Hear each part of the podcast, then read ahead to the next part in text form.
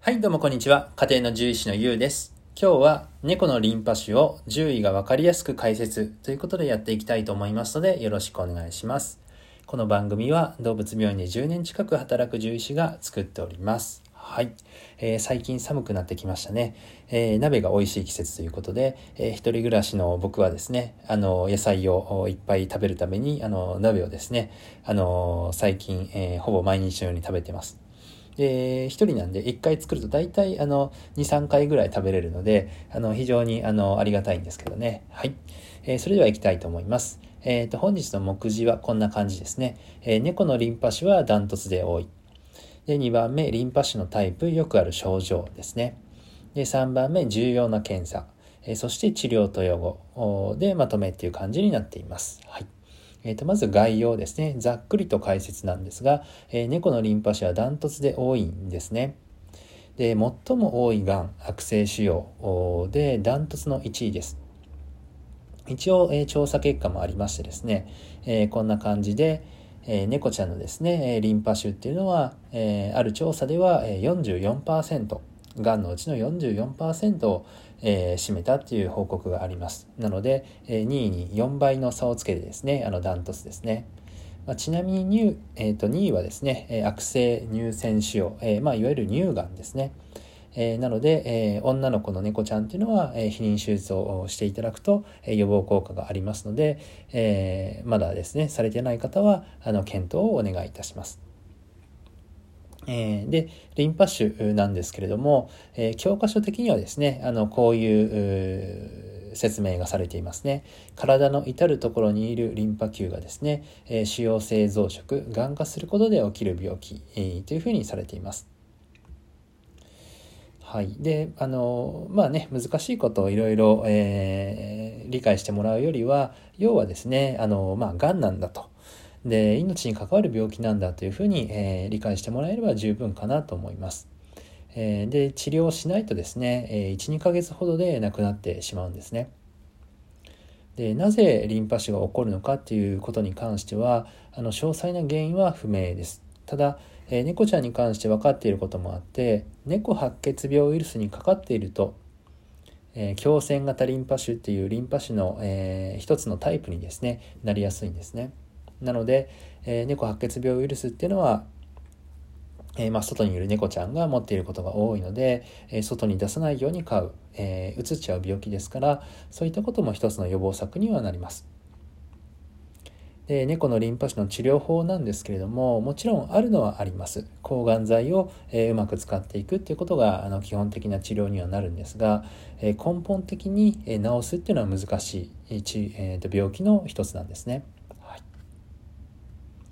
なので、えーそんな、まあ、怖いリンパ腫なんですけれども、えーリンパ腫のタイプとよくある症状も解説をしていきます。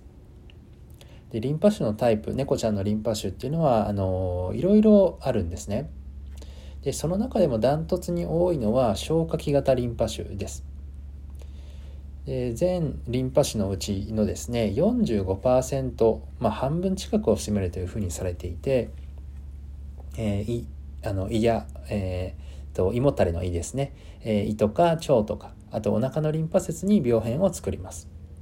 で症状としてはですね嘔吐や下痢が非常に特徴的で、えーまあ、ほとんどの子では起こるはずですね。なので以前は1ヶ月に1回ぐらい吐くぐらいだったのがここ最近1週間に1回ぐらいとかそれ以上吐くようになってきたなとかあとは以前よりあの便が柔らかいことがですね。時々ちょっと見ることが多くなってきたなとか。する場合には非常に注意が必要ですね。そして痩せてくる場合ですね。なかなかあの毎日見ているとですねあの我が子が愛病がですねあのだんだん痩せてきたって気づけないことが多いんですね。慣れてる飼い主さんでもなかなか気づいてあげられないこともあります。なのでできれば体重を1週間に1回とか、えー月に1回でもいいと思うんですけれども、えーペット用の体重計とか、まあ、人用の体重計でもいいと思うんですが、えー自分がまず乗って、えでその後猫ちゃんを抱っこして乗ってっていう感じで測ってもらえると測りやすいかなと思います。なかなか少しずつ少しずつ進行する病気だと気づけないことも多いですからね。はい。でそして2番目に多いタイプが鼻腔内リンパ腫ですね、えー、これは13.6%というふうに割合が報告されています。鼻の中にリンパ腫のですねまあ出来物があのできていくことが多いですね。症状としては鼻づまりやいびきだったりですとか、えー、くしゃみ鼻水えー、あとはまあさらに進行すると鼻の辺りや目の近くが腫れてくることがありますね。ただもうパッと見でわかるぐらいになるとかなり進行していることが多いです。そうですね、ま、こちらに関してもゆっくりゆっくり進行するんですが以前はそんなにいびきとかあの鼻づまりしなかったのに最近なんかひどくなってきたなっていう場合には要注意ですね。はい。で、え3番目ですね。強線型リンパ腫重核型リンパ腫とも言いますけれども、えこちらの割合割合は、え11.4%ですね、え主に呼吸が苦しそうあとはま元気食欲がないなんていうことで、あの受診されることが多いですね。で、まあ、呼吸が速いですとか、え胸の動きが大きいとかあと、まあ、さらに進行すると、え寝れない、え元気食欲が低下するなんていう状況にもなりますね。あごめんなさい。元気食欲はあの、まあ、すぐに割とすぐに早い段階でなくなりますけどね、はい、でこちらに関しては、え、FELV 陽性ですね。えーと、猫白血病ウイルスをあのアルファベットで表すとこういうふうになるんですけれども、えー、陽性で、まあ、若い猫、まあ、3歳ぐらいまでが、えー、典型的なあの発症が多い、えー、パターンになりますねもちろんそれ以外のおと、えー、年でも発生しますけどね。で、えー、っと次は腎臓型リンパ腫ですね。これは6.8%ぐらいですね。あとは皮膚型もまあ6.9%で、他中心型といってまあいろんなリンパ腫、リンパ節が腫れるパターンは4.6%。で、珍しいケースとしてはあの脳とか、えー、中枢神経に、えー、リンパ腫が発生するケースなんかもあります。でこの中でやはりですね、え近年最も割合が多いのは消化器型リンパ腫、えお腹の中にできちゃうパターンなので、え特にですねあの高齢そうですね78歳以上10歳以上の猫ちゃんはあの特に消化器症状ですね吐いたり下痢したりっていうのが増えてこないかどうかは非常に、えよく見ておいてもらいたいポイントになります。はい、で次に、え重要な検査ですね。えー、まあ、それぞれにあのちょっと違うんですけれども、まあ、ここはまあ獣医さんが考えるものなんでねあのざざざっと簡単に説明して終わりたいと思います。えー、消化器型リンパ腫、まあ、一番多いタイプですね。えー、多くはまあまず超音波をしますね。でそうすると、えー、大体あのなんか異常が分かりますね。胃とか腸とかに、まあ、あの塊しこりが見えたりですとかあとはまあ正常な構造かどうかですね。ちょっとこれ漢字違いますけど構造構造かどうか。あと,、ええーと、腸壁の筋肉がちょっとおかしいかどうかとか。あとはそのお腹の中のリンパ節の大きさは正常かとか。あとお腹に水が溜まってないかどうかですね。あとまあ生検といってですねちょっと詳しい検査をいろいろやっていきますね。え場合によっては遺伝子検査といってあのちょっと小難しい検査も組み合わせることも多いです。そして意外に重要なのが触診でお腹を触っただけでも大きなしこりが分かることもありますので、はい、意外と健康診断でですね獣医さんに体を触ってもらうってことは重要ですね。そして、えー、鼻腔型リンパ腫ですね、えー、こちらに関して検査としては鼻腔の細胞診だったりとか洗浄液を取って顕微鏡で見たりですとかあとはまあ生検ですね。あのものを取ってきたり。でレントゲンとか CT をですねあのしっかり見ることも、えー、とても重要ですね。えー、そして、えー、強線型リンパ腫っていう場合には、えー、そうですねここには書いてないですが、えー、胸のエコー検査で、えー、胸水が胸に水が溜まっているかどうかも、えーまあ、割と簡単に見れますね。で胸水を、まあ、うまく抜いてあげて、まあ、場合によっては命に関わることもあるんですけれども、えー、うまく抜くことができればそれを、えー、顕微鏡で見たりですとか、えー、出来物を、まあ、場合によっては針で刺してそれを顕微鏡で見たりとかあとはまあ遺伝子検査なんかをすることもありますね。はいえー、そういったところで、えーまあ、検査をして、まあ、ちゃんとですね診断をつけてで治療に移っていくわけなんですけれども、えーと、まず消化器型リンパ腫一番多いタイプですね。えー、実はあの、まあ、悪性度が高いものと、えー、悪性度が、えー、高くないもの、まあ、低悪性度っていうふうに言われますけれどもいずれにせよあの命には関わるのであの、まあ、両方ともあの悪いのは悪いんですね。ただあの悪いものの中でも特に悪いものの場合にはですね強力な抗がん剤を複数使用して、え治療に当たっていきます。ただですね成績がそんなに良くはなくて、えー、聞いてくれる確率がですね、まあ、半分ぐらいっていうふうに言われています。そして、えー、まあ、聞いてくれたとしても平均的な生存期間ですね、えー、まあ、半年だったりとかあのうまくいくと1年近くまで行くこともあるんですけれどもなかなかあの難しいことも多いですね。特に LGL タイプっていうような、まあ、極悪のものがあるんですけれども、えその場合にはもうさらに短くなっていきますね。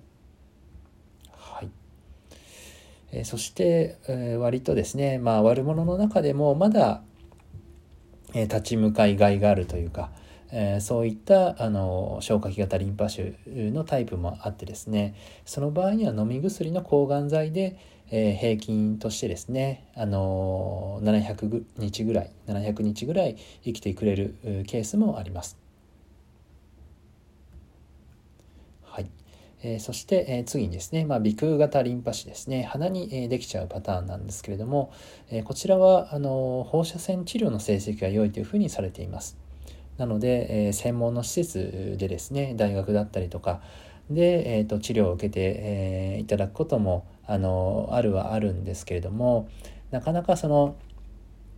えっ、とまあお住まいの場所だったりによってはなかなか難しかったりとか、え、そういったあの大きな施設がなかったりですとかあとは麻酔をかけなきゃいけないので、え、麻酔がかけれないケースだったりとかあとはあの意外と意外とというかまあ重要なのが費用ですよね。あのかなり放射線ってかかるのではい。なのでなかなか難しいところもあるんですよね経済的に。はい。そして、えー、強線型リンパ腫ですね、え、こちらは、え、強力な抗がん剤を組み合わせて治療していくことが多いですそれでも平均の余命ですね、え、半年を越せばいいかなというところなんで、えーなかなかあの相手は強いぞというところですよね。でもちろんもっと頑張ってくれる子もいて非常に用はいい子もいるのであの、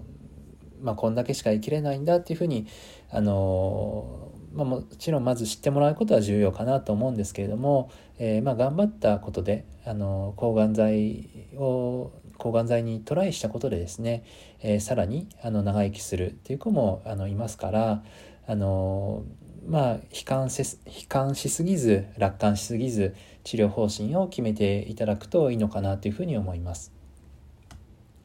はい、えー、そんなところでですね、えー、まとめですね、えー、リンパ腫は猫で最も多いがん。です。猫のリンパ腫のうちで、え最も多いのは消化器型、次いで、え鼻腔型や胸腺型になります。え確定診断にはですね、リンパ腫のタイプによって様々な追加検査が必要になってきます。え治療法や用に関してもですねリンパ腫のタイプ、え、さらに細かい分類なんかによっても変わってきます。